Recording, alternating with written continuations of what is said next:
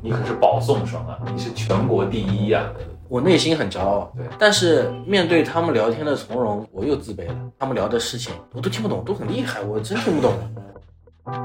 我们上完课出去喝咖啡，我不知道要带多少钱过去，然后我进去也不知道喝什么，他们有点美式，有点意式，我依稀记得哦，我之前在哪首歌还是电视里看过那个叫卡布奇诺的东西。九月份我想考研，后来也我好好一想，考不了了，保研吧也晚了，那行吧，那就工作吧，工作也蛮好的。招聘全是房地产公司的广告，嗯，而且越打越露骨。呃毕业年收入多少，本科多少起，硕士多少起？你要知道啊，这个那那个时候的这个数目啊，对于我家里又是这么个情况，对啊，又没见过外面的世面，我就盯着那两个数字。我在二十五岁的时候凑了一百万进股市，然后亏了七十万，还加了杠杆，我现在还欠着债呢。我庆幸那会儿没借太多，我差点又凑了一百万进去。我会觉得是因为我穷，但是穷这个东西啊，你没办法短时间解决，所以我就很难受，心里很压抑，胸口很闷，晚上睡不着觉。直到有一天我上楼的时候看到窗台，就想跳下去，我觉得不对劲了。严格意义上来说不算悲惨，但我确实拿了钱走。之前我一直想着做最坏的打算，做一件事情如果没有八成九成的成功率啊，我不会去做的，我怕失败，也怕别人否定。欢迎大家收听《盲人摸象计划》第七期，也是倒数第九十三期。今天的访谈对象是青刀快马的热心读者小鹿。小鹿是一个非常真诚的人，不是每一个人都能够在刚认识的朋友面前坦诚自己那些卑微的、敏感的、失败的过往。从考不上高中到保送同济，从优秀学生干部到毕业季的茫然，从加杠杆炒股爆仓到最近一份工作被裁。布迪厄在《继承人》中说，进入高等教育是一连串不中断的奇迹和努力的结果。按照极不平等的严格程度选择出来的人，面前的相对平等，刻意掩盖作为它基础的不平等。那我们呃，我觉得因为我们是新认识的朋友，对所以我们从稍微早一点的这个经历开始讲起。呃我其实还挺好奇，因为你也跟我提到说啊、包括呃你在更早一点的阶段，就是受教育的这些经历，包括后面进到同济嗯啊、先给我们大概介绍介绍你的童年少年时代是什么样子的？啊，回忆一下，对啊，比如说你小的时候是在一个镇上吗？我我上学的地方是在村里面，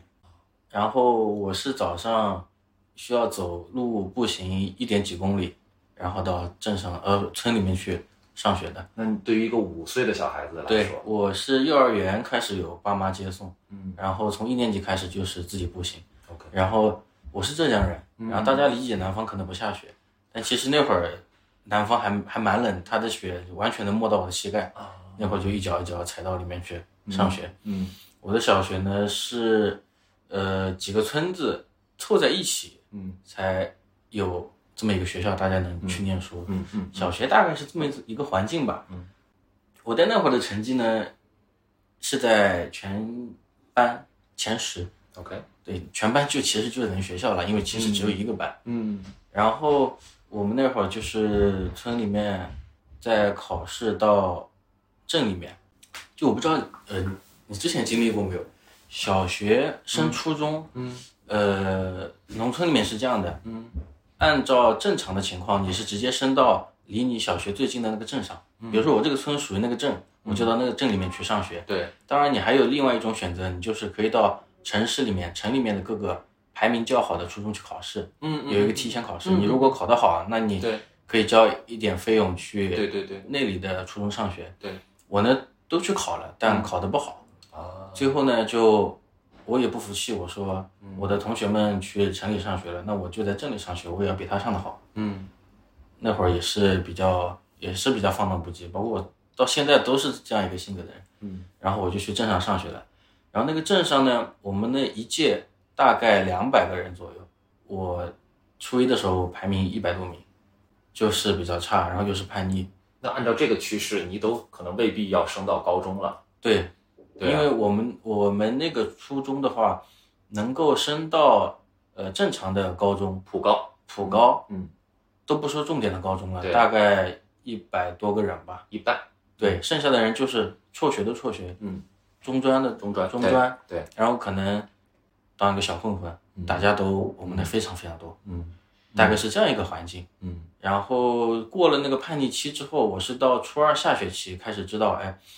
我可能需要念点书，因为我妈不停的给我灌输，你不需要做任何事情，你就帮我考到某某高中就好了，嗯对吧？我也不希望你怎么怎么样，嗯那我就把这句话听进去了，因为那会儿开始我也开始懂事了，嗯那我就好好学习，然后最后在模拟考的时候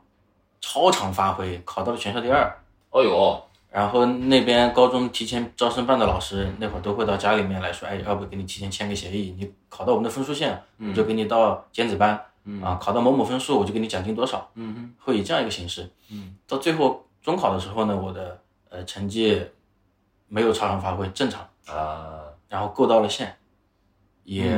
根据协议的内容进入到了尖子班，嗯然后到就到了高中。嗯，高中呢是你高中是在市里面吗，高中还是在一个镇上。还是在镇上？我没，我自始至终没有到最好的学校去嗯上过上过学。嗯，初中我在我还想补充一点东西你，说你说，其实我我我我讲讲我爸妈的情况吧。好啊，对，呃，这个也蛮重要的。我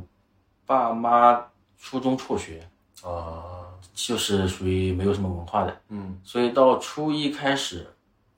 他们其实帮不了我们什么，嗯包括学的东西，初中文化和知识，他们是也教不了什么。是，其实从那时候我就开始独立，我是从初一开始就住校了，嗯嗯嗯呃，每周回去一趟，一周的生活费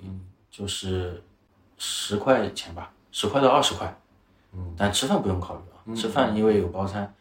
然后其实就是以这个状态自给自足，对，然啊后生病了也是自己看，嗯然后因为我成绩不会差到那么离谱，也不太犯事儿，也所以也不会找我爸妈。其实对他们来说，我从小是一个比较懂事的孩子，然后我也不会跟他去讲一些事情，对，反而就讲的很少了，一直是我很好，我很好，我很好这种状态。哎，话又说回来，我好像真的还没有好好总结过，就是回忆过以前的事情。嗯你知道对我什么感觉吗？我会比较怕去想起以前的事儿，为什么呢？嗯，因为我觉得过得并并不舒坦。嗯，不舒服的点在于，一个人要面对这些东西。一个人要面对对，这些事情，包括我有时候跟我爸妈聊天，也会想，他们会逼我结婚，会不会逼我各种事情？我说，你们从初一开始就不管我了，嗯，那你现在要反过来要求我，要求我插手我，我自己会会心里会有点，嗯，会有点不舒服。他们是做生意还是务工？我爸妈是很早是务工的，后面呃再开始创业，啊，但是呢一直创业一直亏钱。我爸爸做过很多事儿，嗯呃有做过呃棋牌室，嗯有做过农村乡镇的浴室，嗯，然后还做过呃缝纫机厂。啊这都很浙江。对，然后我们家老家那边是袜子之都，嗯就全世界百分之三十五，全国百分之六七十的袜子都是我们那做的。嗯嗯嗯，那我们就相当于一个小的加工商中间的一环对，嗯去接一些散的单子来做。呃，然后也做过塑料厂，但前面都是亏钱的。印象里在还债是我读大学那会儿才还清，啊呃，家里面是这个样子。讲讲高中吧，对，到了我高中，到了高中吧，我印象深刻还是高中。其实从结果上看，我如果按照我真正高考的水平的话，我上不了同济，怎么说呃我没有高考嘛，啊？然后我是保送到的同济大学。嗯但是你让我真的考，我觉得我考不到那那个 level。嗯哼嗯，我是在高一的时候接触到两个竞赛，嗯哼一个是化学竞赛，我那会儿特别喜欢化学。嗯第二个呢，我对呃计算机感兴趣，啊，信息我就竞赛去参加了一个信息竞赛。嗯那个是一个叫机器人比赛。嗯嗯然后我我那会儿想两个竞赛都参加，但是呃，班主任不同意，家长也不同意，嗯因为他们都觉得你不要去搞那些计算机，不要去玩那些机器人，对你学习文化课没有任何帮助。嗯，是，但是我就很想去，嗯班主任也严令禁止了，你不要去再参加那个竞赛，嗯不要去晚自习浪费时间在那儿。嗯有一次他回家了，我留了一张纸条在他办公室，我说，呃，下次月考如果我我没有考到这个排名，嗯我以后就不去了。嗯但是如果考到这个排名，嗯就请你允许我就继续去参加嗯这个信息竞赛。嗯啊，也蛮争气，达到了这个目标，然后我就继续去参加这个信息竞赛了，也是我自己做的决定。嗯啊，所以后面其实是靠这个信息，信息对后面靠了这个信息竞赛，在呃市里面拿了第一名，然后再嗯去省里比赛拿了第一名，最哦后再去呃全国比赛呃拿了第一名，最后有了这个哦保送的资格。嗯这个保送其实还也有故事，我后面后面再讲一讲。嗯嗯然后我是在高二的时候确定了保送的资格，嗯，但这个东西我们学校之前从来没有过，也没有老师知道，我甚至不知道，哎，我有这个资格之后，你应该做些什哎，么？我该做些什么？对对对，然后我就很盲目，我去网上搜，那会儿 QQ 嘛，嗯我就搜到了有一个群名叫二零二零一二届的嗯保送群，嗯我就加了那个群，嗯我看看之前一届的学长们在干什么。哎对对对，后面我自己也创了个群，嗯然后把我们那一届保送生都招募进来，那会儿最多有七百七百来号人群里面，哦这么多啊，我就靠着他们在群里分享的信息，我就才知道，哎，我自己应该先准备简历，写自荐信，比如说想投同济大学，我要去同济大学哦的招生办去报名，对对对，报名之后我再要去复核复试，再去考试，对对对，考完之后才会说我要不要你，对并不是说你有了保送资格，哎，我就一定有大学上了，对对对对，不是说有了这个资格就可以躺着了，对，嗯，甚至各个学校考试的内容也完全不一样，都不一样对，会有考竞赛的知识，嗯，会考高考超纲的知识，嗯嗯嗯我从那会儿才知道，啊嗯然后后面我就跟班主任申请，呃，我能不能带手机，嗯然后我能不能每天晚自习我抽呃二十分钟时间我去机房，就是因为我想呃登录那个 QQ 群、嗯去看一些他们一整天分享的消息，然后那会儿班主任也同意了，我特别感谢他，嗯对。呃，那然后在高二的时候，我需要做出一个决定，对，要不要放弃这个保送资格？为什么呢？如果放弃了保送资格，我就可以好好的学文化课，嗯根据文化课的成绩，我应该也能上一个不错的一本，超过一本线，呃，三四十分是我的正常水平嗯。如果高一点，那就高出六七十分，其实也能像，呃，上，能冲刺一下浙大。那保送多爽啊！保送，你要面临的是你要学一些学科外的知识。嗯，那会儿对我来充满不确定性，充满不确定性，会让你有赌一把的感觉。对，因为我那会儿想得很清楚，我没有办法把两件事情都做得那么好，确实，我就两者选其一，最终我就去选择博 A 吧。嗯我说我大不了，我也不要一本线超过三四十分了，我那么就如果保送失败了，我就好好高考，考个努力考个一本，啊，这是我当时定的目标。然后在保送的时候，我那会儿学了，呃，七本，自己学了七本课外的知识，呃，都是自主招生的一些选题，跟高中知识没有关系。然后那会儿还呃借一些大学的教材来看。嗯嗯嗯然后还有一个点，我自己蛮触动的。当我保送考试通过之后，大学会给呃我们发预录取的一个函件。是，当时学校老师说，这是一个很光荣的事情，嗯确实，就贴出来在宣传窗。我每次路过都很骄傲，对不对？正常是这样，对不对？对，有一次我哎吃完食堂饭，就站在那边看我的录取通知书，旁边有认识我的同学，但不知道我在哪，他说了句：“他嘖凭什么能考这东西？他应该没这个水平吧？”他潜台词就是可能是通过一些运作也好、运气也好，嗯才拿到这个名额。嗯然后我就我回了他一句，哎，对呀、是啊， 就可能可能也对他当时其实会比较尴尬，但是嗯我心里蛮不服气的。嗯然后等到我确定保送了，呃，我的班主任跟我沟通说你留继续留着，可能会影响其他同学的正常上学心态心态嗯我就说老师没问题，我我把东西搬走。嗯搬出去的时候，我在桌上跟他谈了我那七本我自己学的那知识也好，书也好，嗯就从那一刻起，他他会觉得对我有一点刮目相看，嗯就自己其实你一个人偷偷做了那么多事情。嗯那会儿真的不怎么去食堂吃饭，嗯中午下了课可能就自己吃个面包，然后就继续学了。嗯下课他们出去玩了，我可能也就不出去，先把作业给完成。嗯再交上去。那会儿老师还阴阳会阴阳怪气的，我有时候成绩下降了，他就会在课堂上说：“哎，你这个成绩又下降了啊，你要不要再想想啊？要不要学那些奇奇怪怪的东西啊？”就会类似于这种，我也不吭声，反正我只能我能做的只是，只能是在一边学习那些额外的所谓无用的知识的同时，文化课尽量考好一点。嗯呃，高中还要选专业，嗯就保我们保送是提前选专业的，嗯那会儿我选择两个竞赛嘛，计算机竞赛、信息竞赛算是成功了，对，但我化学竞赛是失败了，嗯，所以我，呃，我专业选了化学，为什么？为什么不选计算机呢？因为我第一个原因是我对化学我扪心自问还挺挺感兴趣的，嗯第二个原因呢，因为我失败了，嗯所以我想在大学把它再成功回来，所以继续选化学了。嗯还有一个还有一个小小的原因就是那会儿我的知识面非常局限，嗯我只知道一些文化课的东西。嗯语数英、物理、化学，嗯所以我可计算能机是副科。脑袋里我也只是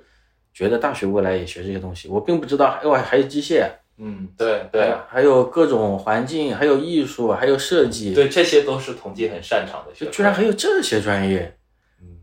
我压根是不知道的。嗯然后那会儿我也不会去问别人，嗯这是我一个很大的缺点。嗯我最近才开始改，嗯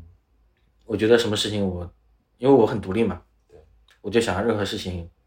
呃，任何问题到我身上，我就想努力自己把它解决掉。能不要麻烦别人，尽量不要麻烦别人。对，而且我也觉得我可以。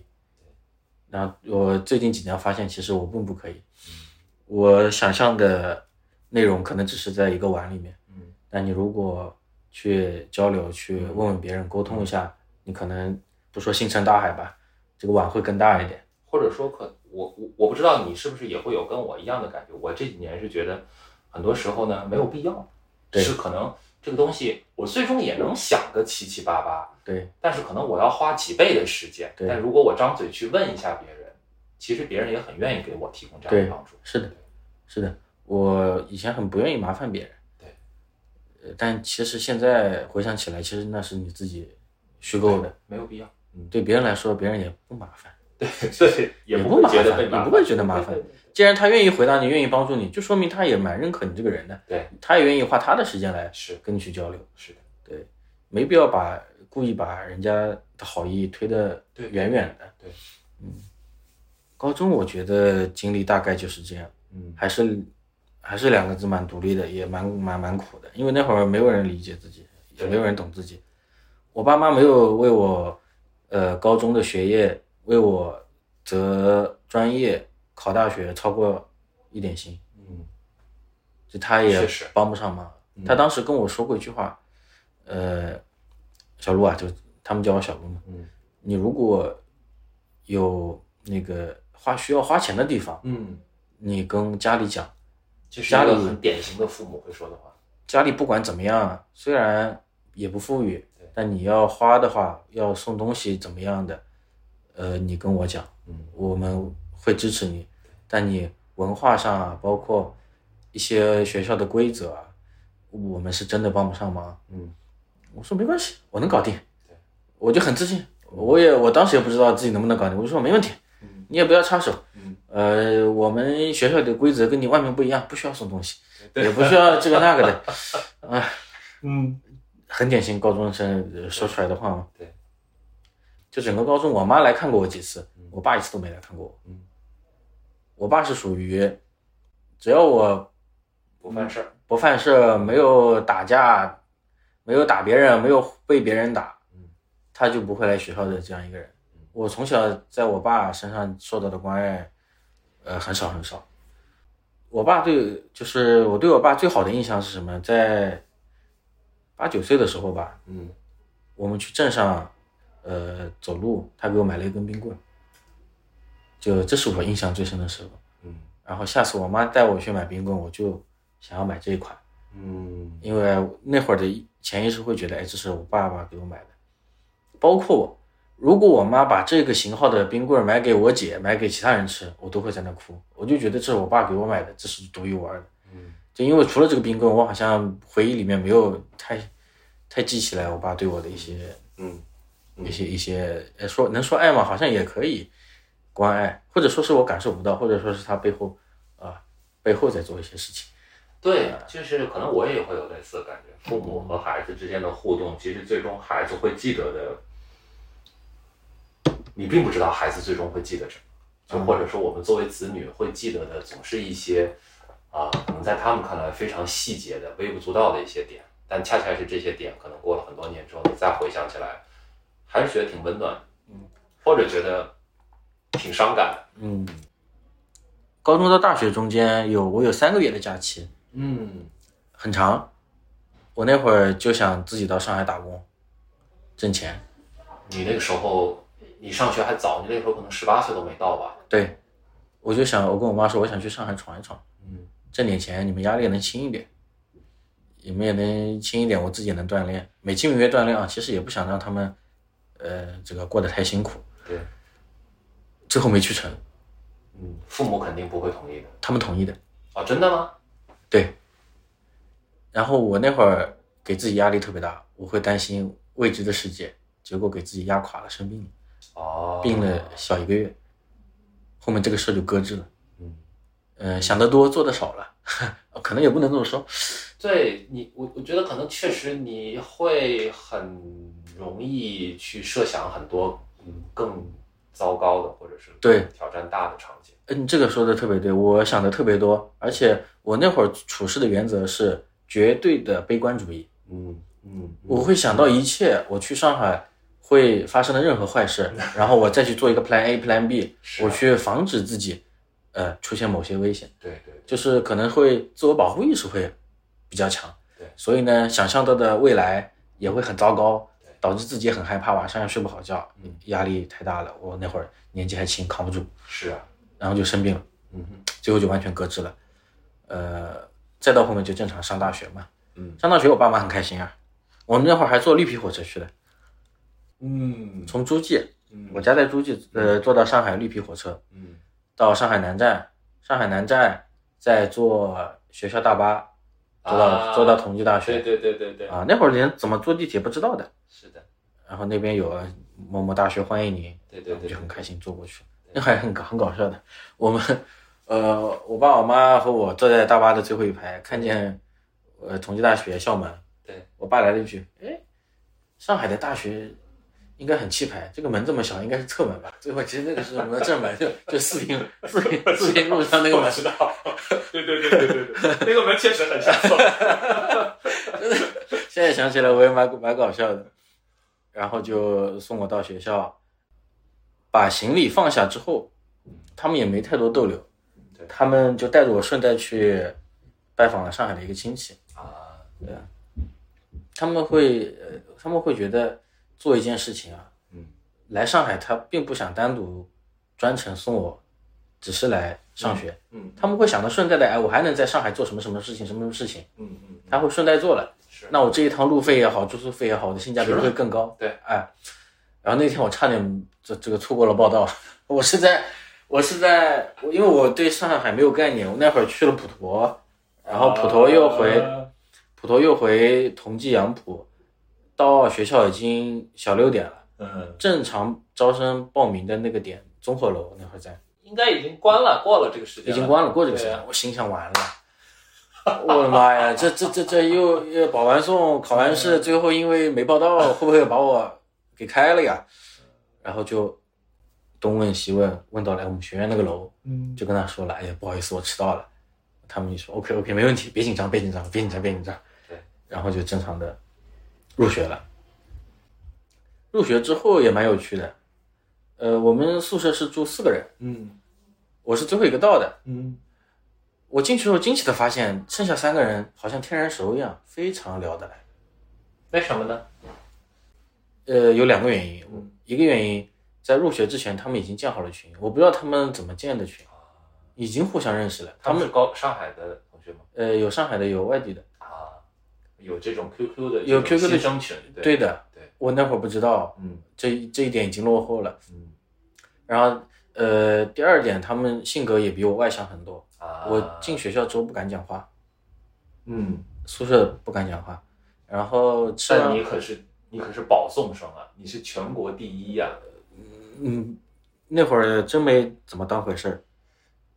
嗯，或者我我内心是应该这么说，我内心很骄傲，对，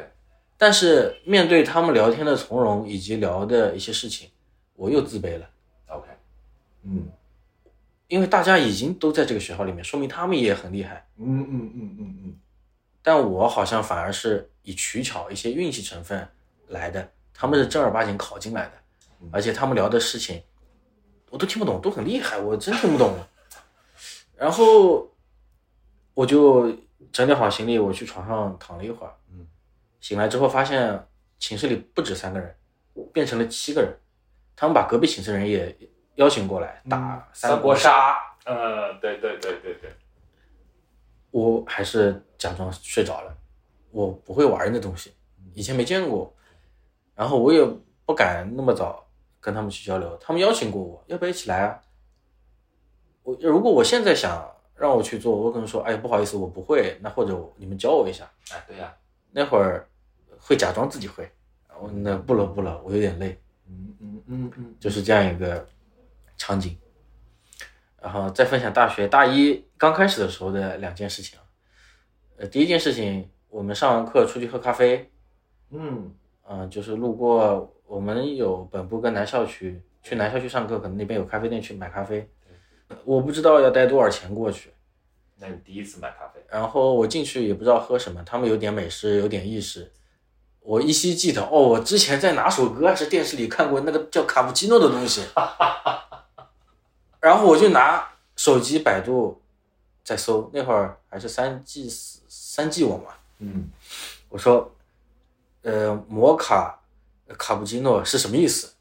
然后就查查，下面告诉你说，哦，这个是因为奶量不同，对，啊，本来下面最基础的叫美式嗯奶，加一点奶牛奶奶牛奶的，呃，加一点牛奶的叫做摩卡，然后呃再打点奶泡的叫卡布奇诺，好，那就它了。然后就点了卡布奇诺，嗯喝的时候我想，哎，这么苦的东西，他们怎么 会想喝这个呢？嗯，这是一个比较搞笑的事情嗯。包括后面第二次去了星巴克，哇塞，一杯三十几块钱，这个我要不狠狠心，咬咬牙也试一试。 那我是这样的，这是关于喝的事情。第二个是关于吃的事儿。嗯呃，后面我跟寝室的人都关系处的比较好了嘛，学校里班级里有一帮同学处的蛮好的，嗯对，大家约着礼拜五下午去五角场嗯有个地方去吃自助餐，哎，不贵啊，嗯就是是七十九还是八十九块钱一个人的，嗯嗯也是很简单，就是比较呃正常学生消费的对对对那条街，呃，就是烤烤肥牛、啊烤烤肉这种。对，进去之后呢，选好座位，大家各自开始拿食材，对呀、对吧？对啊都要好好的吃一番。是啊，我看他们拿了肉啊，各种东西。呃，等我把我拿的东西拿到桌面上的时候，他们傻眼了。你拿了很多主食，对，我拿了寿司、水饺、炒饭，就是那种特别，呃，我从小吃到大，不吃就没有安全感，呃，就吃饱饭的那种。这这这这这两件事情，我印象还蛮我深刻啊对这的。个这个我必须得，我完全能理解。啊，就是我原来也没觉得说我吃自助餐那么土，嗯 因为我跟你一样，嗯我是非常喜欢拿肉和主食的。啊呃，直到我有一次到大学之后，也是跟我的这个同学们去吃自助餐，大家真的就是傻眼，然后大家就是那种，他他他们可能又想笑，但是他们又从就是出于礼仪呢，出他也于不礼能貌笑得太明显。对，因为他们拿的确实都是海鲜呐、虾啦，然后对，刺身啊，生的，对，就是你这样才能吃回本儿嘛，对对吧？按当时学生的想法，我就只能说我不爱吃海鲜。嗯对，对，其实我我觉得可能真的是在某些点上，我们有这种很有一微些妙的共相有一似。些共鸣的。对对对，那我那会儿同学，他们他们没有没有嘲笑我，他们蛮理解的，嗯那个是特别好的。他嗯，说你们下次啊，这些可以少拿一点，对对吧？或者说你放到最后拿，对你先吃点肉，对大家一起开开心，先涮肉吧。哎对对对，嗯，然后当时我我手也没轻没重的拿了好多，啊最后大家一起分着吃了的嗯。那会儿大家都确实处的真的处的很很好，对，特别好。再到后面，我整个人就嗯比较开放了，比较开朗了，因为嗯，大家都熟悉了嘛。因为对我本身性格如果不认识，我会有点社恐，但是嗯大家认识之后，我是，又是喜欢开开玩笑，关系很铁的那种嗯，因为我很真诚对他们，对，他们也对我不设防，一起上学、下下课、逃课啊这种，就处的比较好了。嗯，然后到下一段经历就是我的那个社团联合会的那个经历，哎，对呀，那个是大一上的时候我就想加入一个 社团，嗯，去学生会错过了报名时间，我也不知道为什么这种事情老发生在我身上， 我要反思一下。嗯然后去报了社团联合会，呃，被刷掉了。嗯那会儿我也没想到再争取争取，想着那我就是就事论事，一步一步的。那被刷掉了，那我就错过了，我就下次再努力吧。嗯，其实你要是再去争取争取，没准还会有名额，就这种东西都是也无所谓的事了。后才知道这对个还是有的商量的嘛，对呀，不会那么严格。嗯，呃，大一的下学期，到了大一的下学期，我就再去报了社团联合会，嗯我没有报学生会哦，呃，为啥嘞？我觉得错过就错过了，那社团联合会没过，那我要证明自己，我得必须再去社团联合会报名嗯嗯嗯，啊、又没过。就我面试那会儿面试都是不是，我我我没太理解这个这这社团联合会咋这么火呢？这社团联合会是干啥的呢？呃，同济有一百多个社团，嗯，然后那会儿会做一些百团大战，对对呃，对，有唱歌的，有搞魔术的，对有各种玩的，就是学生兴趣的东西也。是，呃，我那会儿觉得这是一个很好玩的，对啊，然后呢，我也会加入社团，对，然后呢，如果能管做一些管理社团的工作、服务社团的工作，嗯我自己很开心啊明白了，对我就想明白加入。嗯然后当时学生会跟社团联是两个，还算都是比较大的组织，当然还是学生会更大一点啊。嗯然后也是因为学生会的报名时间错过了，我第二次也没有想到嗯去报，嗯，我就是觉得不服气嘛，社团联会把我刷掉了。就很像你，那我要再去报名。对对我不知道为什么又被刷掉了。嗯嗯嗯，后面我才知道，社团联合会的主席是跟我一个学院的，我就问问他，啊我就去问了问他。对呀，其实从下学期到上学期，我的呃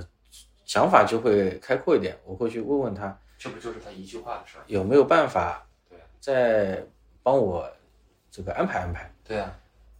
因为我很执着了，我跟他说了蛮久的，他就安排了外联部的部长跟我单独面了个试，然后聊完之后觉得，哎，你这个人蛮好的，也蛮积极上进的，对呀，也愿意干活，对那你就来呗。对，呃，进去之后，我我确实蛮踏实干活的。我曾经从复旦大学，我当时在外联部嘛，嗯，从复旦大学开始走，走路走到同济大学，路边的店铺拉赞我助都进去问拉赞助嗯啊，，虽然这个成效很低啊，那肯定啊。但对于我当时来说也是一个突破，我那也嗯对于你不这样敢的性格，这是很勇敢的一步啊。也不敢，真的不敢。对啊呀，那会儿我就进去，哎，你好，请问能能给赞助吗？我 当时开头这句话，人家就很看傻逼一样看着我， 什么什么东西啊，啥都没讲，你对啊也你也不说对我有啥好处，你就说让我给钱给你，你这不是脑子不正常吗？嗯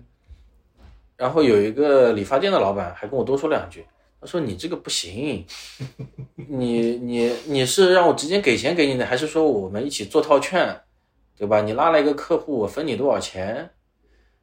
是这种模式，我当时说哦，也对，好像是确实是自己没想明白，嗯就蛮莽撞的去做了。嗯这是一个，也是一个比较比较令我印象深刻的经历。嗯，说的蛮对的。然后到后面就按部就班的在呃，社团联合会工作，嗯每个活动几乎每个活动我都参加，嗯，所以我属于积极活跃分子。那肯定啊，等到上面的部长、副部长退了之后，哎，我好像成了资历最老的人了。嗯，后面就一直负责外联这边日常的工作的，就有拉赞助，也会去拜访一些学校嗯，啊。等到下一个点就是要搞一个叫迎新晚会的东西，嗯，我不知道复旦怎么弄的。嗯，嗯，迎新晚我同届的迎新晚会是这样，呃，老师们会负责节目、呃导演、嗯嗯把关，嗯，对吧？？嗯下面一些中控的操作，嗯一些后勤、安保、一些海报设计制作，嗯是全部交给社团联合会去做的。啊，我参与过两届，第一届我是做场记，就是导演说什么，我在旁边记下来。对，因为我很认真，我会把每句话都写下来，而且你不管排练到多晚，我都会在睡前整理成表格，嗯第二天早早的打印出来嗯，给到导演手里，让他一项一项一项嗯去肖像。对，你真的很认真，这是第一年嗯。第二年的话，呃，我就变成主席了，嗯嗯我就不干场记那个活儿了。嗯啊，当时迎新晚会就是一件事情，我把它当做最大最大的事情，嗯因为那会儿，呃，大家都不想做迎新晚会， 因为又累，是啊，而且很枯燥，嗯对学生来说很枯燥。那些节目很有档次，但是学生不想看，学生更想看的像 B 晚那种嗯有感情、有回忆的。嗯我当时就给他们洗脑，我说第一点，必须要有一个拿得出手的大活动，它是你的招牌，确实你拿出去要吹牛的。某某活动是我做的，我们一起做的，嗯对对不对？第二点，嗯你需要有一个共同奋斗的事情，有回忆，你才能团结在一起。当时我就给他们洗脑，我说嗯你们必须把这个事情做好。嗯，说的很对啊，有部分人理解，有部分人不理解，然后做的时候也有唱反调的。嗯让我值得欣慰的事情，就社团呃那个迎新晚会做完的时候，我也确认我第二天就要离任了，我就不管了。啊我们去吃饭，那帮唱反调的人全部过来给我道歉，嗯说当时没有理解你。嗯等到做完之后，他会觉得哎确实做了一件很很很不错或者很值得回忆的事情。嗯啊，做完之后其实就该忙工作了，对啊或者说忙考研，你这个时候是大三下已经大四上路，大四上已经是大四，已经是九月份了，嗯因为迎新晚会嘛。对哦对对迎新晚会嘛，对对你这个时候才开始琢磨这些事情，才开始不琢就磨有点晚了嘛，对的，嗯我不后悔，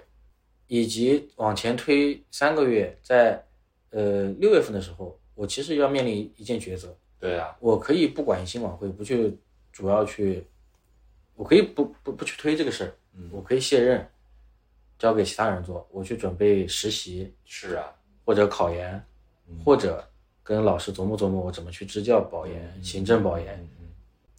我当时也是比较狂吧，也比较放荡不羁，无所谓，没关系。我只做我心里想做的事情，我凭直觉去做事情。嗯我觉得我不做这个事情，不把它做好，没有传承好，我会后悔的。嗯反正我就把这个事做了，结果把其他事真的就耽误了。九月份我想考研的，来不及了，后来也我好好一想，考不了了。保研吧，也晚了，对，名额也都七七八八了，对，那行吧，那就工作吧，工作也蛮好的。我家毕竟才还完债嘛，我觉得嗯嗯我早点出来，呃，分担一下家里面的压力。对，那会儿家里还有一个事情，呃，我们家以前做那个袜子的定型，它需要高温高压，嗯所以有一个大的锅炉，嗯那会儿是烧煤的。啊在那一年呢，因为环保的要求，嗯嗯嗯嗯不能再用这个锅炉了。嗯如果要继续做这个工作，你就得换成用电的，嗯那可能整体投资又要大几十万。我爸妈就不做了，嗯也不做，反正也不做事，偶尔我妈会偶尔出去打打零工，嗯我爸呢就在家打打牌闲闲着坐着，对，打打麻将。嗯，OK，我那会儿就想着，那我就靠自己吧，嗯自己努努力，自己养活自己，嗯还能给家里补贴点家用，所以我觉得综合这么一套情况，根据现实情况来看，那我就去工作吧。问问个问题啊，嗯，因为嗯，怎么说？我应该先补充一个背景，就是其实我从大二开始做学院的主席，一直做到我大四结束，呃，大四大四上，就是跟你那跟你那是一个时间，我也超期服役了。对，我当时不觉得这有什么问题，或者说我当时觉得说这个是没错啊，学生不就应该这样吗？对吧？学生就应该做学生活动，就应该全情投入，然后就应该去做好这种去营造校园的文化氛围。当然，这些词儿我们都可以去说，都没问题。我我当时其实很看不上那些，比如说比如说暑期去实习的同学啊，比如说可能早早的他就就就就不再参与这些活儿，不再参与这些事儿，可能到学校外面，然后啊课也不上了嘛，就开始实习，对吧？或者是说就是啊一门心思就是出国考考托福、GRE 什么的。我当时都觉得说，这不是一个学生这个阶段你应该享受的那些东西，你要去尽情的享受它。我当时都是这么觉得。但是我今天回过头来，我也会反思我自己，我好像潜意识里面呢是觉得说，我会有这样一种想法，就是我在初中、高中的时候一直做一些学生工作，然后到了大学顺理成章的我也应该继续做很多学生工作，因为我认我有这样的一种潜意识，所以呢，我不太有可能，或者我不太呃有那种想法说，哎，我要去设计一下自己的职业生涯。我要去为我接下来四年毕业之后，我不管是出国还是啊、呃读研究就是保研还是找工作，我要设计一下。我当时就完全没有这种想法，而甚至我觉得这种想法是很，我不说很低级吧， 就是起码不像我自己那么纯粹。我我内心潜意识里会有这种想法，我不知道你你会有这种想法吗？我跟你还不太一样，对，因为我你还记得吗？我之前说，我妈从小跟我说，你只要考到某某高中、某某高中就行了。嗯我一直觉得，就别人对别人来说，大学可能是起点。我觉得我考到大学，我的任务已经完成了。所以你潜意识里面可能觉得大学就是应该毕业出来工作的潜意识是觉得大学我就要玩了，啊，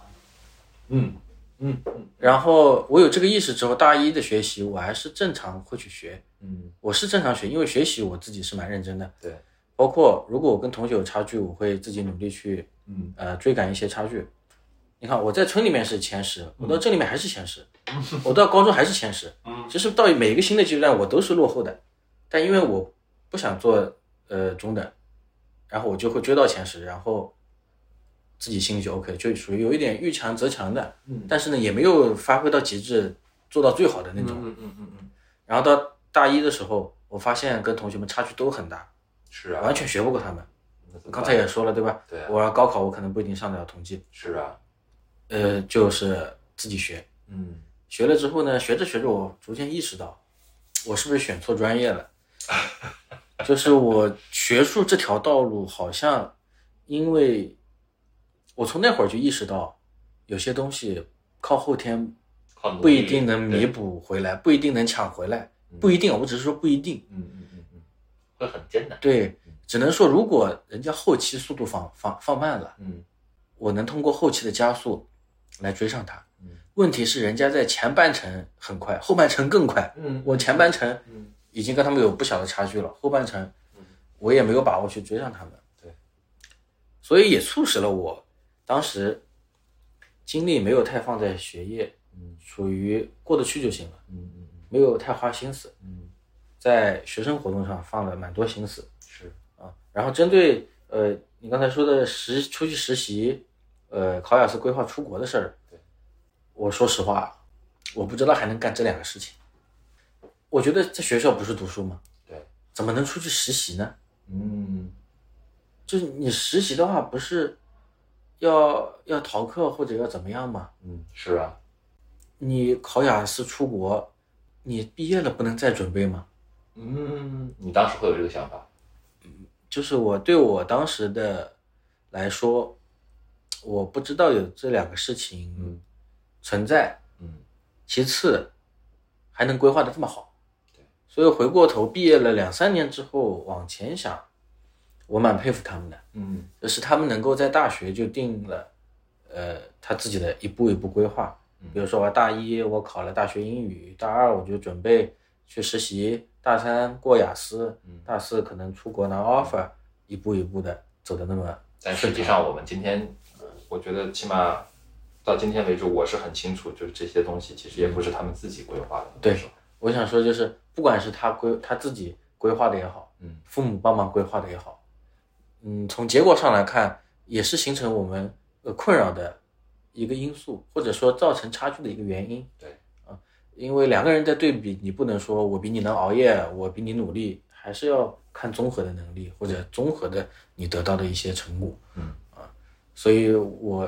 也会也会蛮佩服他们，有时候。嗯，至少他们是也在按部就班做。你换我去，我不一定能按部就班做是是是，而且他们也完成了没错，没错。啊，达到的结果也很 OK。所以说回来，啊说回来找工作，嗯找工作呢，你知道统计的吧，对吧？嗯，是土啊，木专业很厉害吧？对啊呀，然后那会儿的校招全是某某房地产公司、 某某建筑公司。嗯。但是到一六年，确实也是房地产比较火热的年份一。六一七年很火，对，蛮高的一个点。是啊，我说一个夸张的事儿，那会儿我们学校横幅拉的招聘全是房地产公司的广告，嗯，而且越打越露骨。呃，毕业年收入多少，本科多少起，硕士多少起。你要知道啊，这个那那个时候的这个数目啊，对于我刚冲毕击还是蛮大的业吧，而且家里又是这么个情况，对啊，又没见过外面的世面，没实习过，不知道外面怎么样个薪资水平，不知道外面职场是什么情况，我就盯着那两个数字，嗯，哎，哪个公司给的多，我就去投哪里，然后最后就去面试了房地产公司，春招拿了一到两个 offer，嗯，但不是那种特别满意的，因为九月份真的时间很赶，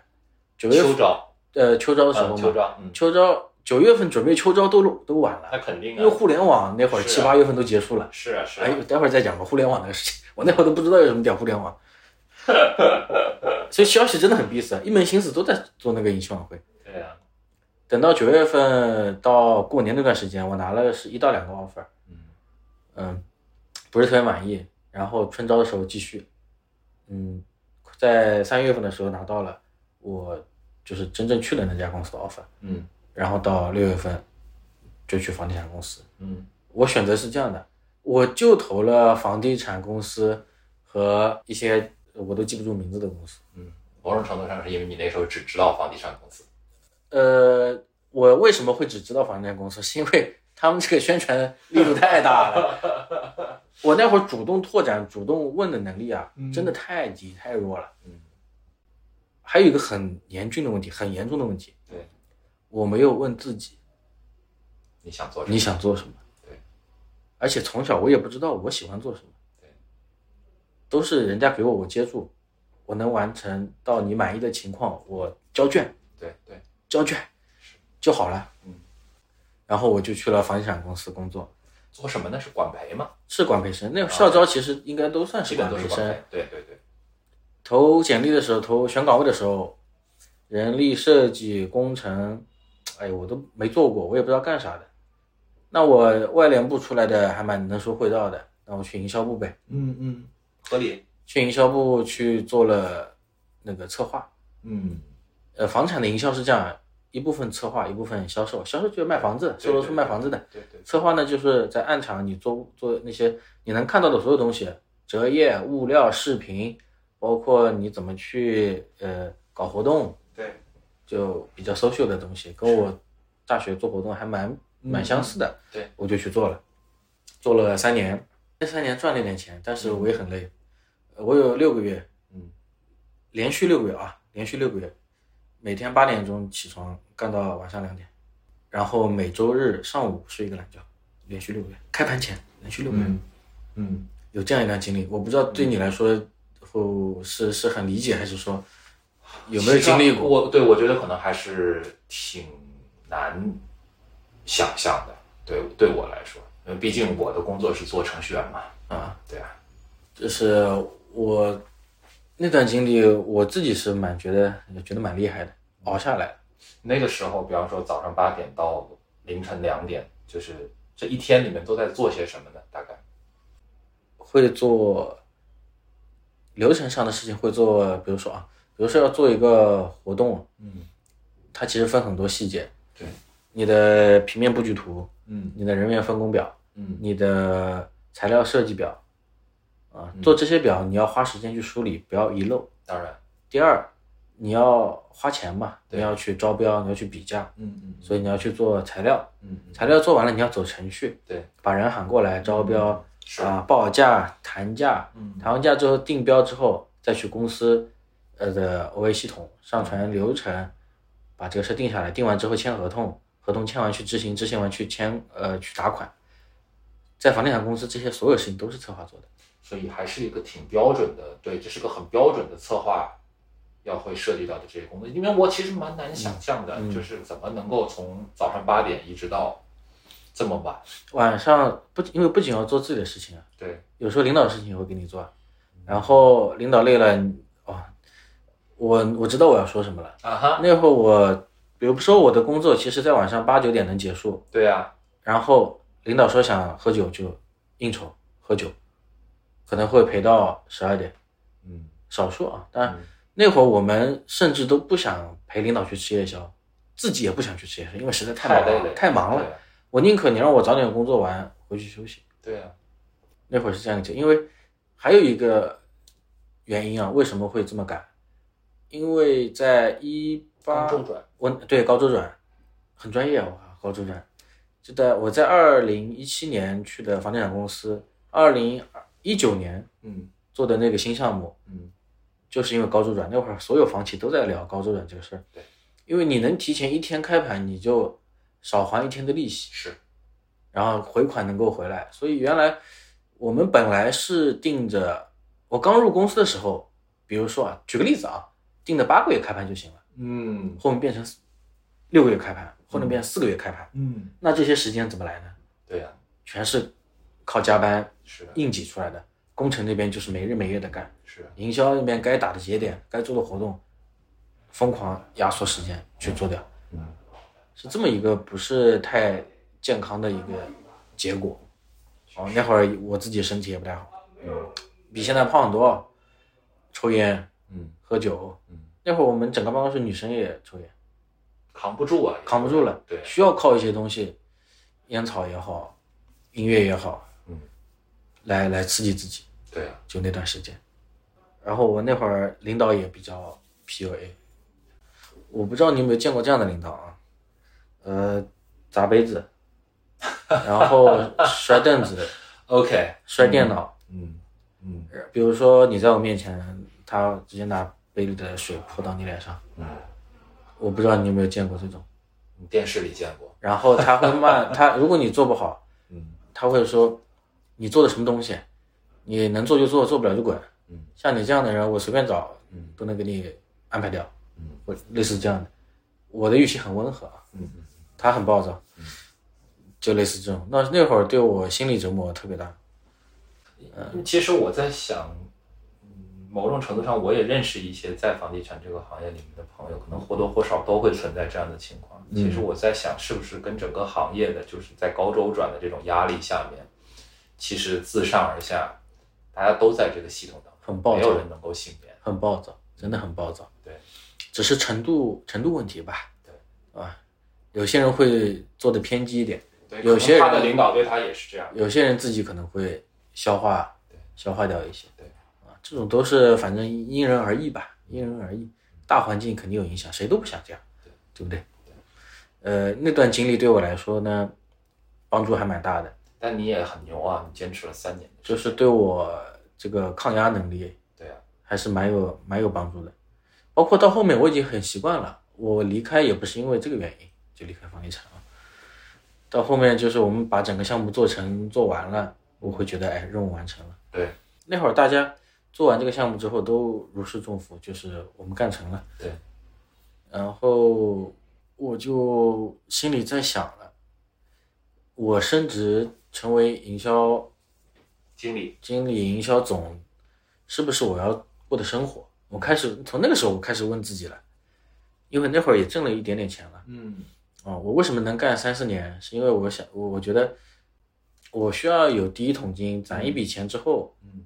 我就算换了行业，可能我也不必太焦虑，对才能有资格去选。对对对，那会儿我攒了一些钱，嗯然后做完了这个项目，我开始问自己，哎，如果我做到那个高度，是不是我想要的？因为房地产行业做到那个高度，你很有可能是一辈子或者你的整个职业生涯都是飘忽不定的，哪里需要你你就去哪里。是比如说你拿地拿到成都，你就去成都；拿地拿到新疆，你就去新疆。我有同事就去新疆了，嗯就你是会没有归属感的，嗯而且你一旦漂泊之后，家庭容易出问题，似乎不适合我。嗯，一个不适合我，第二个行业下行，那我就走呗。我二十七对吧？啊我在二十五岁的时候凑了一百万进股市，然后亏了七十万，还加了杠杆。我现在还欠着债呢，跟感情有关系。想买房，哎是的呀。嗯猜得到。去年前年会比较难受，看到那个数字，哎呦，有点接受不了。哦，那你也算很厉害，就、嗯就是就是你在房地产这三年攒了第一个一百万，啊，没有没有没有，我攒了四四五十万，那也很厉害。我攒了对于一个对于一个二十五岁的人来说，我攒了四五十万，然后我银行借了三十万，家里拿了三十万，朋友那拿了三十拿了十万，所以凑了差不多一百万。我当时还我庆幸那会儿没借太多，我差点又凑了一百万进去。补仓对，要是那会儿进去，我就现在粉身碎骨，你见都见不到我人了， 就差不多是这种的。现在的杠杆呢，我还能接受接受得了，是不是？我就唯一的欣慰就是这件事情啊，再过个五年十年，我能回忆起来讲讲，也挺厉害的。哎呦，我二十五岁的时候就干了这么一件事情，对啊， 代价有点代价有点大。其实还挺不像是你干出来的事情。因为亏了钱嘛，然后我那那会儿的心态也比较糟糕了，嗯，那肯定。我就想着要不要求稳，嗯，回家考个公务员，因为我爸妈也一直在想你要不要考个公务员。啊我那会儿觉得，要不考个公务员，两个人好好的在三线、四线城市生活，也挺好的。他愿意吗？他显然不愿意，对啊，但他当时没有说。 OK 等到分手的时候，他跟我说，呃，分手原因的时候，我问他，嗯，你到底是因为什么要跟我分手？对啊，或者说有这个念头多久了？他就说，呃，在去年十月份，当你提出来要考公务员的时候，我的心就动摇了。他觉得考公也没出息。他想留在上海，他说了这么一句话：“难道让我跟着你回诸暨吗也很现实。？”也很现实。然后我也尊重他的选择，然后就分手了。嗯、这段感情呢也没有也没有太痛苦，但反而让我体会到了一种新的情绪，叫麻木。我我觉得，对，我觉得是真的是很强的无力感在整个故事里面啊，对我因为他抑郁过，不是现在，刚谈的时候，为什么？刚谈的时候我们谈了大概一个月，他说要分手。那个时候我不是应该正是感情好的时候？对呀、我不知道为什么，然后我就问我自己，是不是因为哪里做的不够好？哪里做的不够好，以及我到底输在哪里，我到底做错了什么，嗯哼，以及我跟那些有钱人比，真的差距有这么大吗？我会觉得是因为我穷，嗯，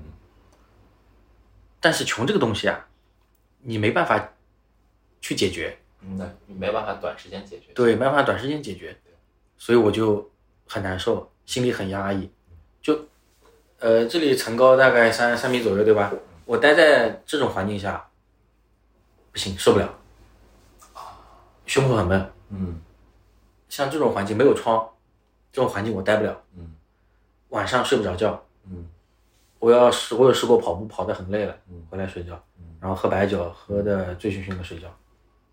直到有一天，我知道，直到有一天，我为什么知道想去医院吗？嗯，我看到上楼的时候看到窗台，就想跳下去，那已经很严重了。我觉得不对劲了，对，我还有一点点清醒，我我开始想着去医院了，然后我心里的话，我会找人打电话，嗯，我说我哪哪不舒服，能不能陪我聊会儿天？那边就很简单，他说你怎么了？因为我从来没有遇到过这种事情，我我我在他们心里一直是很开朗，甚至他们有问题找我的那种。那次我就给呃初中同学、高中同学、大学同学都打电话，嗯，去减轻一点心理的压力。就事情有时候说出来真的会好很多。确实，再后来第二天我就去医院挂号，配药，嗯，配了两种药，一种药是让你脑袋就是稳定下来，嗯第二种药就是让你晚上睡得好，嗯，就是你如果晚上睡不好，你这个病就是非常更加严重。对，啊，吃了药之后，呃，跟人聊天之后有缓解，呃，缓解了大概五六天之后，也是我跟他吃饭了，我准备去接纳接受这个事情， ，OK，送他回家，嗯送回家，我回自己家的路上，他又打电话说要不复合，那这这这听起来就是一个没头没尾的，然怎后么就分了，怎么就复合了呢？对，对啊，但那会儿我不是抑郁，然后好起来，也在恢复阶段。对，那他要复合，那对我也算是个好消息，也算是好消息。然后后面就在一起了，在一起后面，呃，也没怎么吵架，在一起两年多一点时间。嗯，就现在讲起来，我自己都觉得还挺挺那个的。就确实因为他第一段地产的工作辞了，啊，因为他抑郁，嗯因为他凑了一百万进股市，嗯就这三件事情。嗯，我不是怪他，是因为跟他有关系的。对对，我一开始为啥从地产离职？因为我觉得我那会儿挣的其实不少，我是还嫌少，我就觉得因为我穷，他不跟我在一起，所以我就离职了。我下去当销售，嗯去赚啊多一点的钱，嗯凑了一百万进去，我想着翻一倍，那不得两百万，两百万我就能买房了。结果亏了七十万， 剩下的三十万就是银行那边借的三十万，然后剩下同学那边借的钱，我是今去年到今年陆陆续续嗯还掉。嗯，呃，去年压力很大，就看到这个数字的时候，有点接受不了，对的，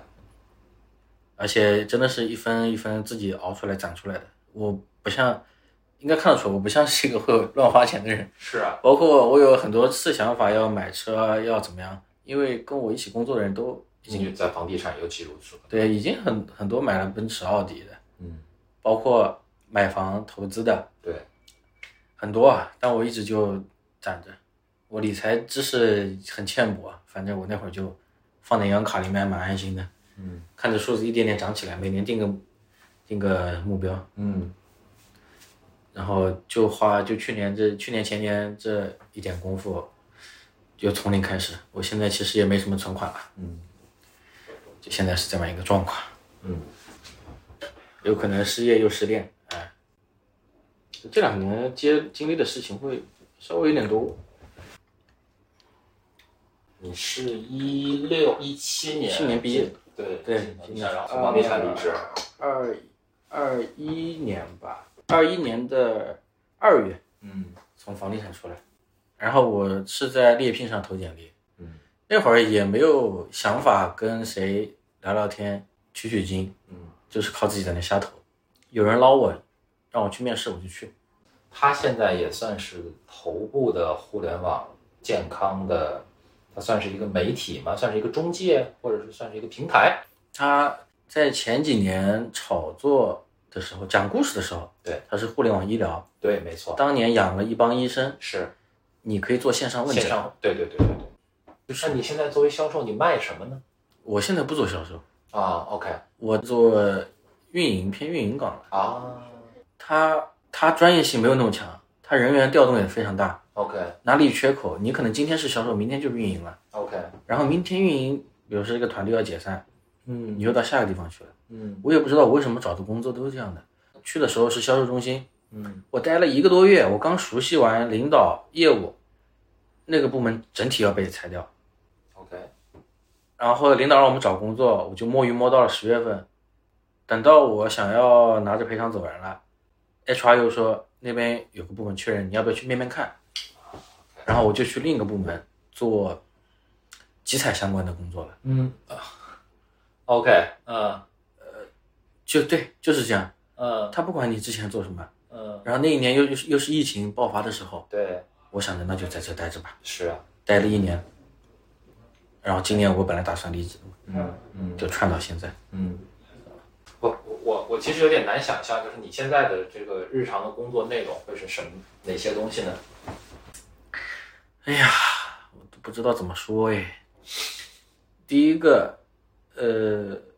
领导比如说要汇报一些东西，嗯写的 PPT 材料是我在写，那那当然，嗯，因为我现在兼着一些 PMO 的工作，对他的 OK PMO 的工作，就他有一些工作任务，可能我会帮他去执行。嗯然后自己我自己的工作，嗯比如说有个产品，它要上架到我们公司的内部网站，嗯我会去审它的价格，审它的文描，审它的图片，啊，OK，看它的资质，就很简单，就这个工作，就这个工作。然后这听供起应，来确实像你说的专业度不高啊。然后啊供应商要入库了，对不对？对呀、我去审一下他的资质，签签合同，就这样。而且日复一日，嗯就是外包，我们这个工作原来是外包做的，嗯但是就是因为我们公司业务一直调整调整调整，嗯，然后现在我们在做这部分工作，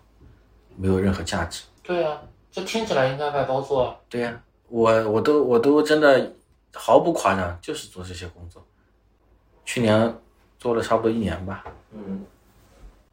我开玩笑跟同事说，这是我从业以来挣过最轻松的钱，嗯这性价比太高了。确实啊，但浪但浪费的又是自己的时间，就对啊你作为一个已经进入职场六七年的人，嗯。六年的人，做这个工作，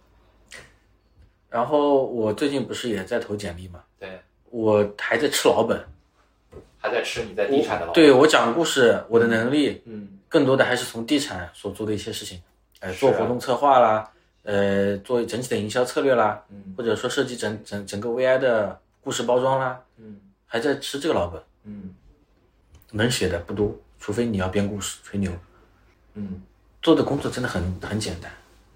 嗯，而且从我进公司到现在，嗯，接近两年的时间，嗯，我见到了太多劣币驱逐良币的事情。嗯能干的能呃，就是比如说写代码优秀的人也好，你销售能力强的人也好，嗯都走了，剩下的都是一些呃本身工作也没什么思路，没什么追求，图文摆烂这些人，嗯嗯嗯，这会让这种氛围会让人很难受的。是啊是啊，有一种我们都在浪费生命的感觉。对，这家公司大概情况会是这样。所以说一说你最近这次被裁吧。呃，其实严格意义上来说，不算被裁，但我确实拿了钱走。嗯当时领导让我，呃，就是嗯被裁是因为部门的 HC 少了嘛。嗯那第一，他会问你要不要调岗，对领导问我要不要调到呃其他部门的一些岗位，嗯有蛮不错的，但我害怕我调到其他部门了，还是这样一个状况，嗯，而且去了之后，新人一定是背绩效的，对，你要是去了那边背了绩效，你又耽误一到两年时间，是如果去其他公司，你到了新的地方，再把你裁了，你连赔偿都拿不到，因为到了其他的分专业公司，你的四零要重新计算。所以 OK 我当时就跟领导摊牌了，我说领导，你如你们如果还继续做业务，或者换到其他部门去做新的业务，我可以留下跟着你，因为我们的配合还不错。你如果要把我介绍到其他团队、其他公司，那我觉得我就拿着赔偿走人吧。嗯有团队，我们团队有同事想要留下的，你把机会给他们，嗯我就拿着钱走人。我当时这么说的。嗯嗯，说回来，其实我不知道你怎么感觉，就是我听下来之后，我会有一个嗯，在我看来，我自己觉得比较强烈的感受吧，嗯是说，可能即使到今天为止，我我们客观的说，可能你也真的没有想得很明确，说我自己到底要做什么。我会想要创业，嗯因为我从小看到我父亲去做创业办厂一些事情，加上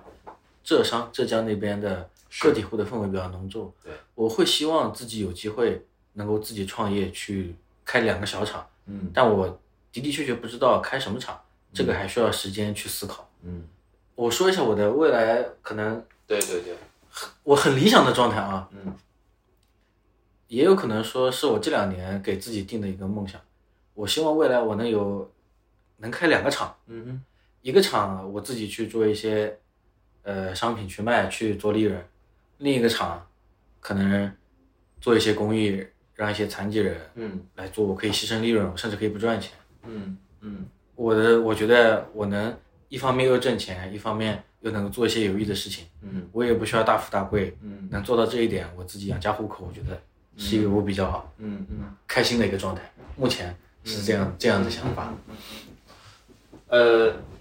实际上这跟一开始你在进地产公司的设想还挺不一样的。就这开场这个想法就很像是一个浙江孩子会想的事情。嗯，对，对那会儿我会想着先自己挣点钱，对，而且确实时间不够，我去问太多的人或者自己思考太多，嗯哼，基本上是被赶着走。那会儿一天可能参加三到四场宣讲会，对，然后再去投简历，再去面试，接受这个各种考试，接受失败，接受一面、二面、三面。嗯啊，那会儿真的是被被推着走，然后就是属于既来之则安之，我撞到了嗯这个 offer，我能挣到钱，而且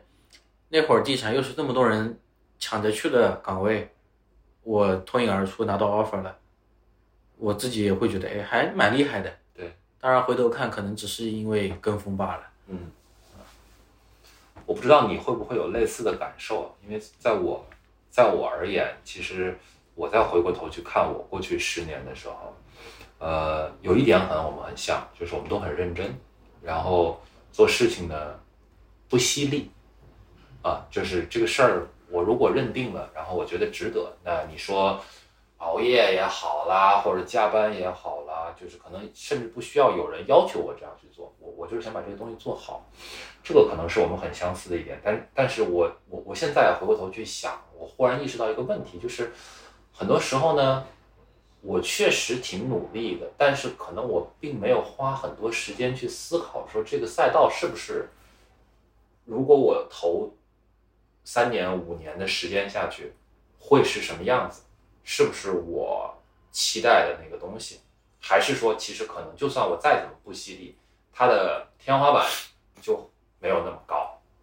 或者说这个行业，或者说这个岗位本身没有那么大的想象的空间。就是我有的时候似乎在这种战略的问题上面比较少的去思考，花了很多时间投入在战术上。你会有这种感觉吗？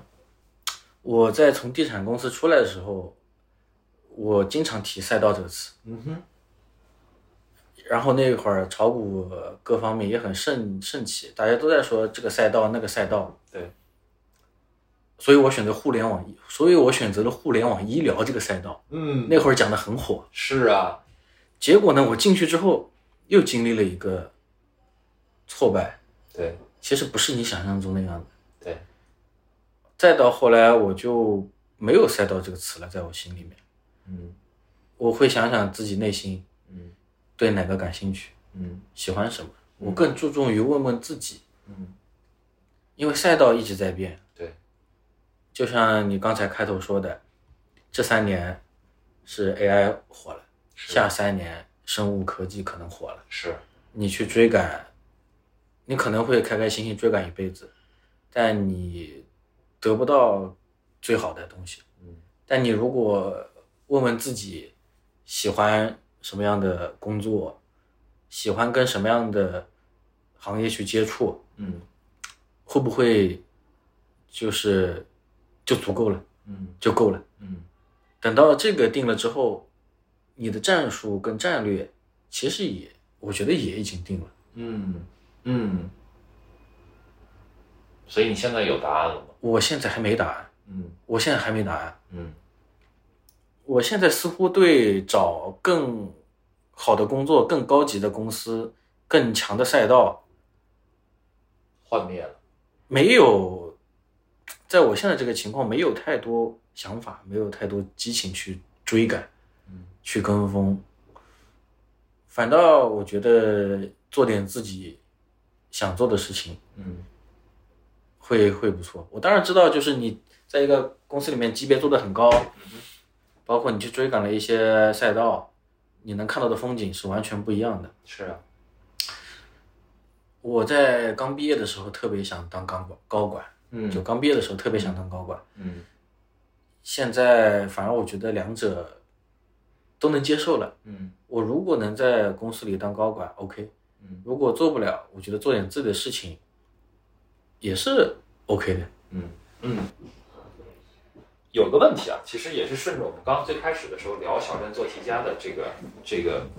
这个话题继续延伸开来。你觉得你算小镇做题家吗？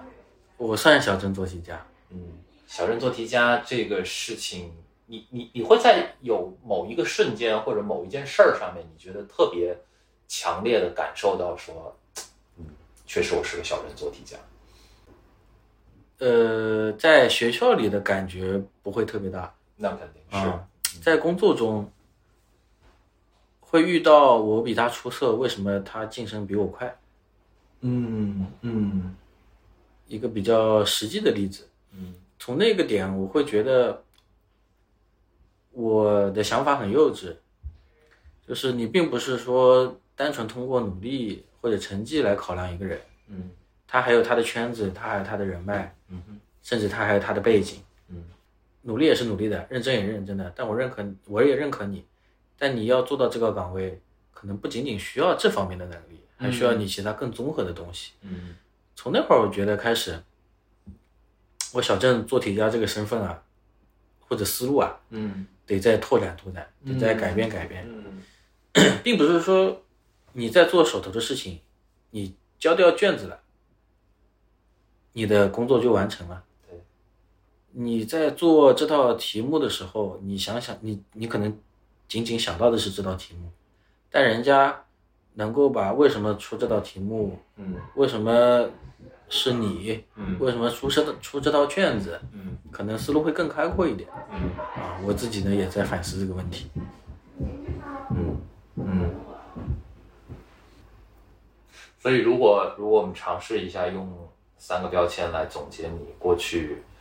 呃六年也好、十年也好的这样的一些经历，你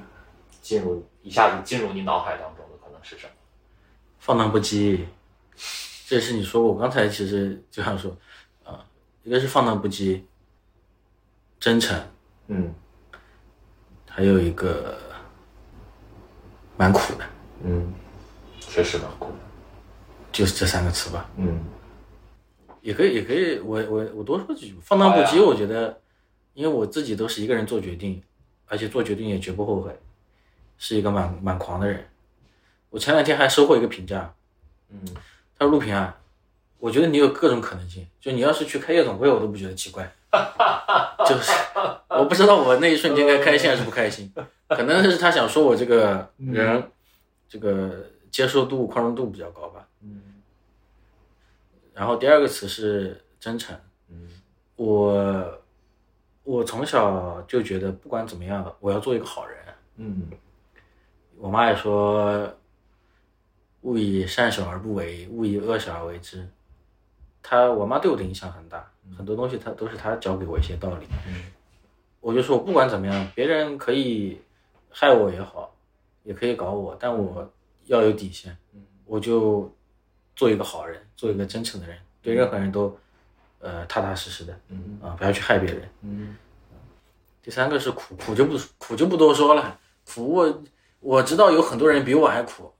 呃但我觉得自己已经在很努力的去去做自己想要的东西。对，我觉得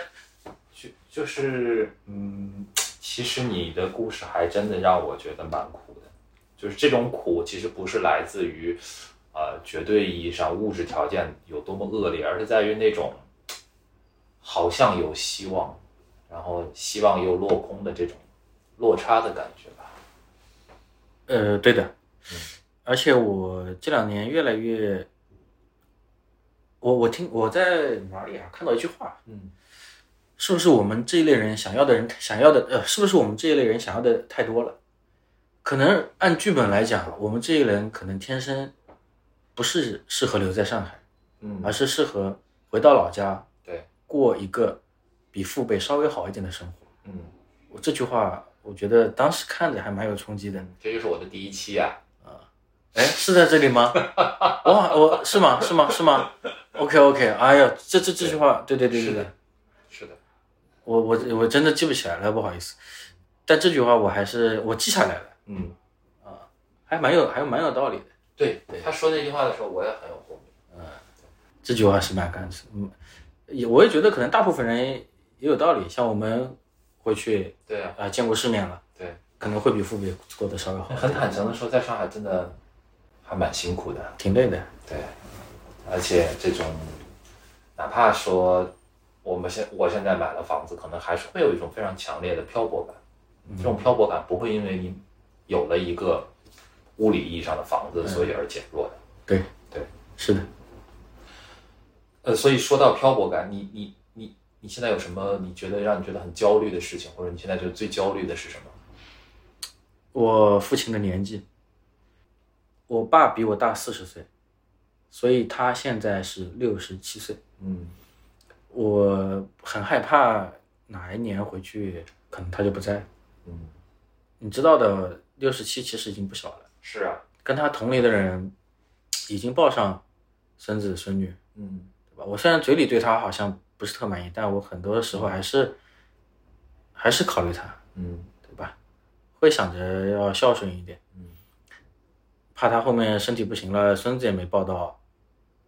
那我真的我不知道那会儿会是怎么样一个情绪，这个事情我蛮焦虑的。就是这种事情会让你纠结，比方说留在上海，还是去到一个离得对更近一点对地的方。而且会给自己压力，早点结婚，早点生娃，嗯可能会妥协，找一个自己不太喜欢的女生吗？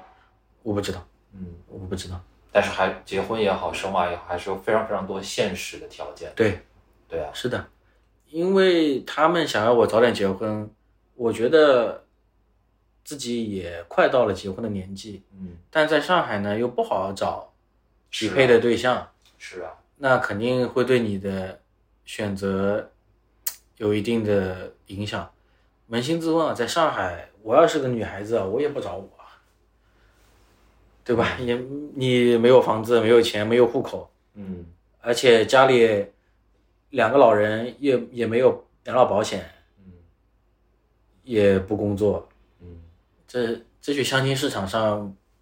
出筛都给你筛掉了。对呀、那那那怎么办呢？那这个事儿看起来也没有什么解法呀。嗯，没有解法。对呀、我我就先先在这工作嘛，然后顺其自然，可能未你觉来得会有可能吗？会有可能真的就回老家考公务员，或者是回到比方说诸暨市里面。近七年嗯不会有这个想法。嗯，为什么三十五岁是公务员招录的年龄？哎哎，很巧嘛，对吧？很巧，确实很巧。然后我自己是这样想的，我后面肯定会先上班，嗯我可能会花两到三年的时间，通过上班这个契机再去了解了解有没有创业的可能性。嗯嗯如果有，我就去赌一把，嗯如果没有，我就好好上班，然后思考一下家庭放在哪里，上班放在上在哪里嗯。到那个时候，我觉得也该自己退一步去考虑家庭。嗯嗯，就现在可能家庭的因素影响我三成，那会儿可能会影响我五成到七成嗯。但我到七成之后，我是不可能再退让了。是我这个人，我会觉得我会折腾到五五十岁、六十岁。嗯嗯嗯还有一个我想说的是，人家可能在二十五岁想清楚的时间，想呃，可能人家在二十五岁想清楚的事情，我可能要在三十岁想清楚，嗯没有关系，那我接受他。 OK 那人家可能奋斗到三十五岁，那我就奋斗到四十岁，我比人家多干五年，多去折腾五年。嗯比如说人家的花期在三十五岁开花结果，嗯那我就到四十岁、四十五岁没有关系。但我认定的事情就是嗯，我会一直折腾下去的。你这个心态很好哎，我也是从小养成的这种，哎，我该怎么说呢？心态这个东西啊，因为很多人其实会很急，呃，大家会觉得说我要在三十岁之前如何如何，三十五岁之前如何如何。因为我认我，因为我知道急没有用，嗯而且我认识到自己的差距嗯。我现在非常非常认识到自己可能是个普通人、平凡人，嗯而且确确实实在前小三十年跟别人的差距不是一朝一夕产生的。嗯厉害的人为什么厉害？他从小学习，爸妈投入了很多资源，嗯包括他在大学、研究生、工作中付出的努力不比你少的。嗯，是的，但你不能说你空有一腔热血，一定要抢着比他更快去完成这个事情。嗯那我就承认自己我会比你晚几年，嗯或者说因为能看到你们比我早成才，我能稍微借鉴一下你们的经验，我能稍微快一点点，嗯啊嗯我就觉得就够了，嗯没有问题。 ，OK。所以你觉得到今天为止，你算是一个乐观的人，还是个悲观的人？因为其实我感能够感觉得到，在不同的阶段，你还是有非常大的起伏或者说变化的。我，哎，你这个好准啊。嗯，其实来之前我想过这个问题，嗯哼，就是我觉得在抑郁之前，嗯我是一个非常悲观主义的人。嗯，我能够感受得到。过了这个坎，对，我就很乐观。嗯包括我现在微信的签名也改了，嗯要保持乐观。嗯之前我一直想着做最坏的打算，嗯如果做一件事情如果没有八成九成的成功率啊嗯，我不会去做的。嗯嗯嗯我怕失败，嗯我真的怕失败，嗯也怕别人否定。嗯等到过了心理问题那个坎儿，我觉得我整个人变样了。我现在的想法并不考虑，哎，这个事我七八成概率够不够？我会想着 try 嗯哼试试呗，嗯哼你自己考虑的东西也没那么重要，你试就试呗对。你你又不会损失什么，尤其是你亏了那么多钱之后啊，在我这个年纪亏了那点钱还算比较多了啊。呃呃， 很多，我我就觉得是蛮多的。那就试试呗，又没什么太大的损失。包括，呃，我鼓起勇气去微信公众号留言，我想，呃，试一下我们这个交流，对，也是这样想。换到后面我会怂，我可能再晚五分钟，我那个劲儿就过 了。呃，我就想，呃那试试就试试嘛。啊对，呃，顺便插一句，在我自己抑郁之前，嗯，我觉得心理问题都不是问题。我觉得，哎，不就是个简简单单的心理问题？你想通想开不就好了吗？是等到真正自己经历，不是坚强能够扛过去？对，你会去，你你真的扛不过去，你靠自己啊！如果靠自己，真的扛不过去，就真的是有感同身受的感觉，然后也不会把心理问题想那么简单。确实，我现在特别理解他抑郁症啊或者不舒服的状态。我有我有我妈的发小，也是也生了个儿子，我跟他从啊我妈的发小，我们俩都他们俩都有儿子，我跟哎呀，我你们跟也是发小，对我们俩也是发小，对，对，他也抑郁了，呃但他家里面可能不当回事。嗯我会从上海 坐高铁去陪他，可能就是吃一顿饭，嗯，可能就是聊聊天。这对他很重要。我知道这事儿，对，对他来说会有不一样的意义。是的，他有时候吃着吃着他就哭了，他不知道说不出来为什么。对，但我觉得也算是我我我扪心自问，我觉得我应该要做的一些事情。嗯嗯嗯嗯嗯嗯。所以，说说再说说你自己吧，你觉得呃，就你身上有很多在我看来非常非常闪光的点嘛？嗯，但我想提一个反过来的问题，就是你觉得你最痛恨自己的一点是什么？这个问题好像跟那个问题有点像。嗯，被高估的美德是吗？，哎，对，你想聊哪个都可以。我不知道我答的是哪个，但是我讲一个事儿吧。好呀，我比较痛恨一个故事，嗯它这个故事叫做《孔融让梨啊，嗯，你痛恨他的原因在》，于就是谦让这个东西啊。我并不痛恨这个故事，我痛恨自己误解了这个故事，或者或者因为这个故事我，我自己没有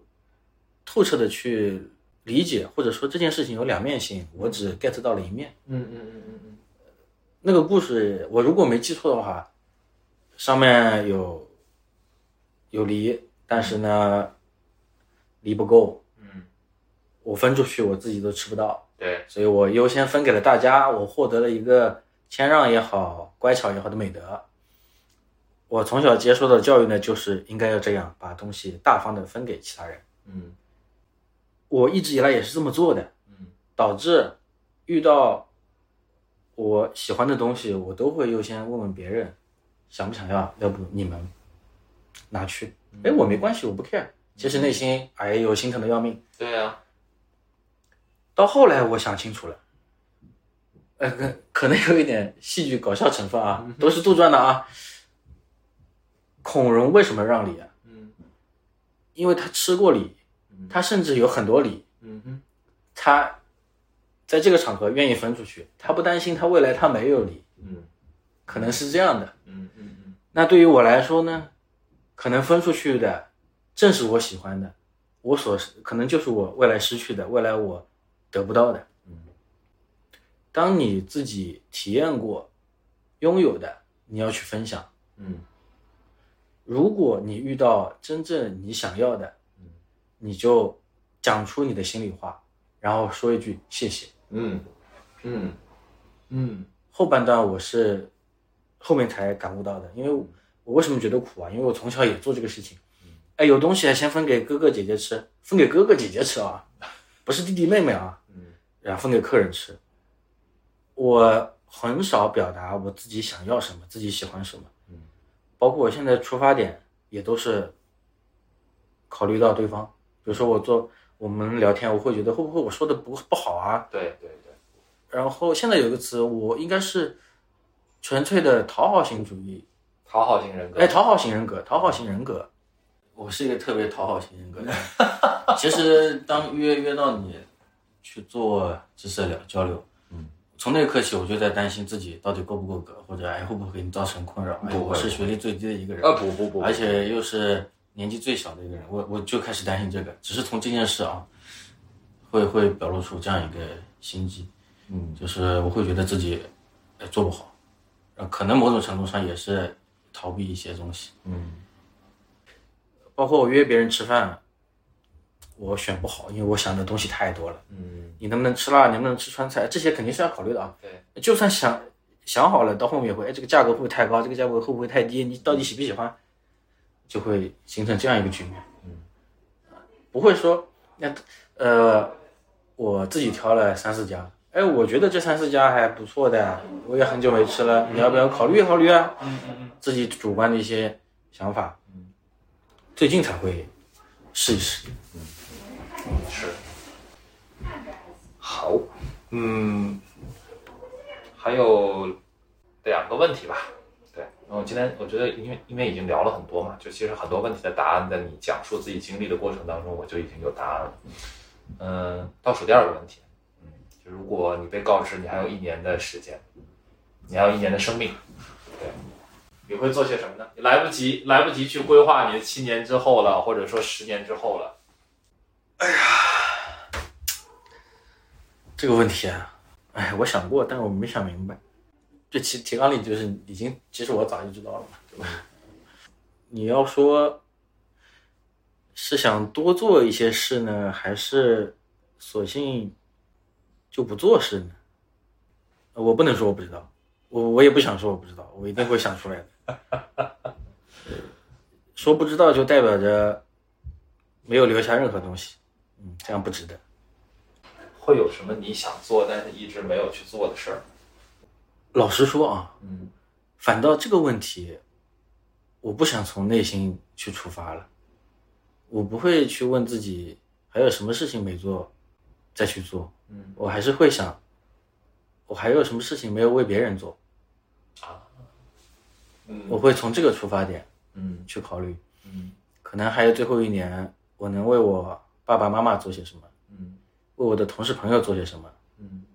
甚至说我种一棵树，留下一点日记，嗯可能会从这个方面去着手思考，做一些事情。嗯，这个跟我找工作反而不一样了。找工作我可能会想，哎，找找自己喜欢的。如果真的还剩下一年了，嗯我会想怎么把自己有的一些东西分给其他人，嗯包括，哎，其实想做的事情还是蛮多啊，反正就是这一类的嗯啊。我觉得自己以前化学很好，那我可能总结一些笔记分给人家，嗯我工作了六年时间，虽然年限也不大，我会想讲一讲我的一些故事给别人。那会儿我就不管了，我也不管我做的东西好坏，嗯反正我做出来一年之后我已经抹得烂，嗯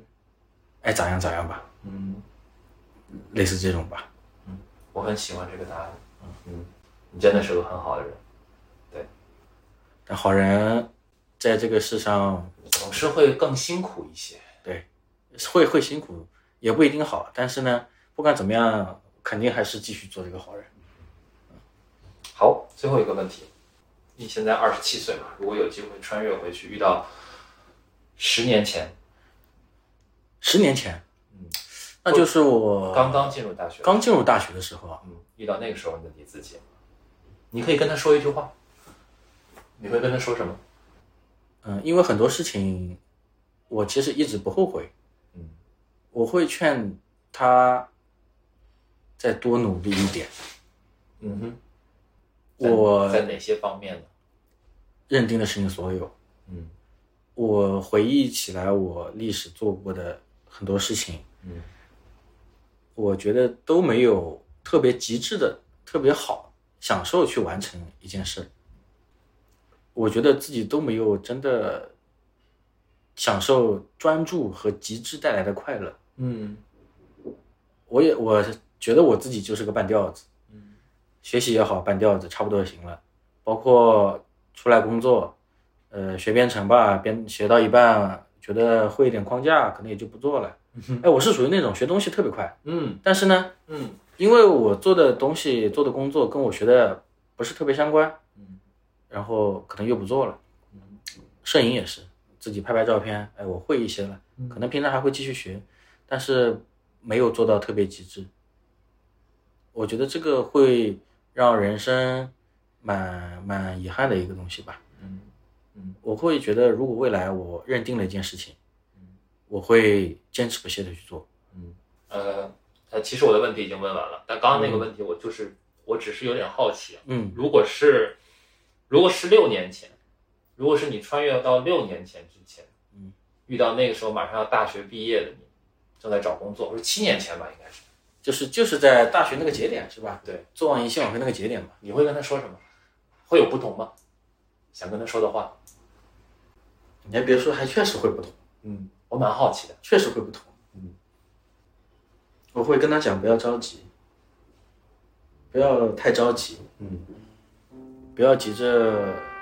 找工作，也不要急着去做一些选择，谋定而后动吧。其实不会很差，嗯，都不会很差都，不会很差，都不会很差。呃，就真让我讲啊，这个问题其实有点难回答对我来说，因为我不会选择跟过去的人过去讲讲点东西， 还是逃离不了。哎呀，我狂放荡不羁，老子就是这么做了，那又怎样？他也不会听你的。对他也不会听我的，真的不会听我的。